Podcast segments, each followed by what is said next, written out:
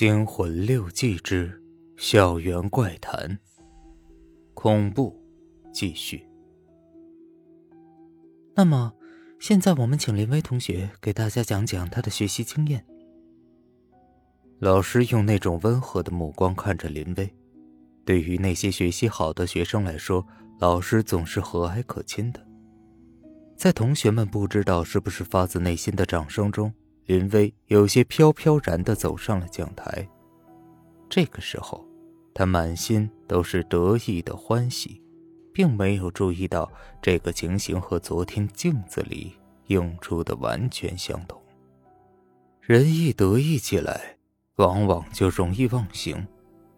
放了学后，走在回家的路上，林薇完全不考虑会不会有人相信。而和几个要好的女生叽叽喳喳的议论起来昨天镜子的事情来。当然，里面的内容不乏她自己夸张的成分。可能是天真烂漫的女孩子本来就容易相信这种故事，一个个听得目瞪口呆。他们还不停的追问后来怎么样。正当林薇饶有兴趣的准备继续说下去的时候，后面。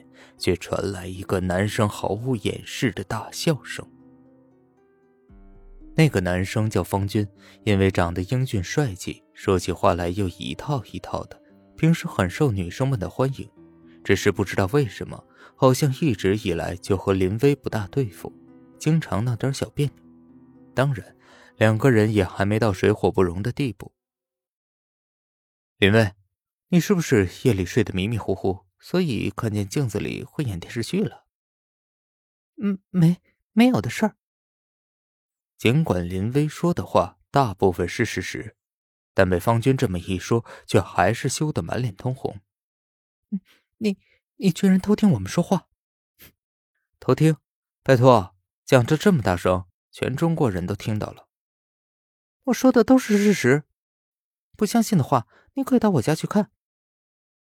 林薇真的急了，他大声的对方军喊道：“我可没工夫陪着幻想狂一起做白日梦。”不管嘴里的话多难听，方军脸上一直是那种嬉皮笑脸的表情，这让林薇更觉得难受。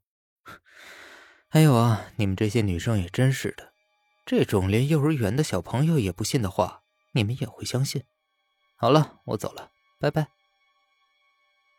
话一说完，方军登上自行车，头也不回的扬长而去。被气得脸色发白的林薇对着他的背影狠狠的说了一句：“哼，小心别让汽车撞死。”方军这么一来，林薇就觉得周围的女生都开始用怀疑的眼光看着他，再没有人向他追问镜子的事情，气氛一下子变得很尴尬。林薇低着头，只盼能早点到家。都是方军这个混蛋。林飞现在一个人坐在梳妆镜前生着闷气，每当他心情不好的时候，就喜欢在镜子前对着自己诉说。他看着镜子里的自己，心里的气还没消，又多了点委屈。我我明明是真的看到了嘛。他伸手去摸摸镜面，可就在他的手。触到镜面的一瞬间，镜子上又映出了新的景象。林飞赶紧缩回了手，屏住呼吸，紧张的看着。这一次，和以前不一样，几乎是一张静止的画面。一辆被撞得不成样子的自行车，地上还有一滩殷红的血迹。面对骇人的情景，林威感觉自己好像被一块巨石压住了。恐怖的漩涡要把自己整个身体吞没。那辆自行车，怎么像是方军刚才骑的那辆？不，不会的，我我只是说说而已。我可真的没想到你会被撞倒。不不。林威想给方军打电话，但已经抓起了听筒，却又把手放下了。他怕方军没事又要因此嘲笑自己一番，但他更害怕听到方军出事的消息。不，没事的，方军说的对，不不会有那种事情的，我我一定是太累了，所以产生幻觉。我要休息睡觉，对，睡觉。林薇踉踉跄跄的走到床边，一头倒在了床上。女儿连晚饭也不来吃就睡觉，脸色还变得如此不好，父母哪有不担心的？几次想送她去医院，林薇就是硬是坚持自己没事只是要睡觉，父母也没有办法，只好由着她。第二天，林薇起得很早，她自己也不知道昨天有没有睡着过，但两个黑眼圈证明了她至少是睡眠不足。妈妈虽然担心她现在这个样子，但却不肯说让她在家休息的话。学习这么紧张，随便请假可不行。林薇出了家门，心事重重的向学校走去，突然，一辆自行车停在他身旁。自行车上面的不是别人，正是毫发无损的方军。嗯，方军，你……哎哎哎，那种眼神也太吓人了吧！我虽然昨天得罪了你，可现在也是专门向你道歉的，你别太小气了嘛！哎呦天哪，我就说没事的。林薇的表情激动的就像自己得救了一样。喂，你你真的不要紧吧？方军被林薇搞得摸不着头脑。你脸色这么差，还一直说胡话。谁在说胡话了？难得人家为你这么担心。恢复了精神的林飞又开始对方军的口无遮拦有些不满了。来吧，上来吧，我带你一程。那就不。林薇突然大叫起来，她想起镜子里并没有表明出事的时间。方军被吓了一跳，用疑惑的眼神盯着林薇。我我是说，不不用了，你一个人走吧。还有，呃，方军。什么？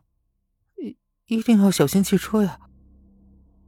方军摇摇头，实在搞不清楚这个林薇在想什么，好像是精神不太正常。这样的人还是不招惹为妙。于是他上了自己的车。而林薇觉得他是一个人消失在了路的尽头。到了学校，林薇望向方军的座位，自己是走路，而他是骑车。如果他平安无事的话，现在应该早早到了才对。而他的座位是空的。上课的铃声已经响过了许久，而老师却一直都没有来。同学们。已经开始议论纷纷，林薇心中不祥的预感越来越强烈。不，现在已经不能算是预感了，事情肯定已经发生了。极度的恐惧深深的摄住了林薇的心，满眼都是方军倒在血泊中的景象。方军，方军一定是出事了。终于，神色凝重的老师出现在教室里。告诉大家一个不幸的消息：今天早上，方军同学在上学路上被一辆汽车撞伤，现在医院正在全力的抢救之中。各位同学一定要吸取这件事情的教训，更加注意的交通安全啊！后面的话，林薇已经听不见了，他面如死灰，整个身体控制不住的颤抖起来。方军真的出事了。是因为自己的诅咒。不，不，自己也不想那样的，一定是，一定是因为那可怕的镜子。呃，对，就是他，不能再这样下去了，要消灭他。林薇站了起来，现在他已经感觉不到周围人的反应了，现在他心里只有一个意念，就是要把那面镜子砸烂。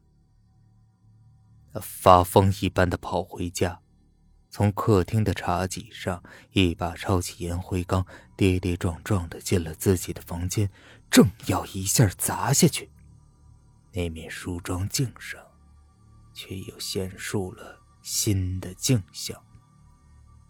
那是一间灵堂，里面的人都是自己熟悉的，头上缠着纱布的方军。表情严肃的老师，神色木然的爸爸，还有哭得已经昏了过去的妈妈。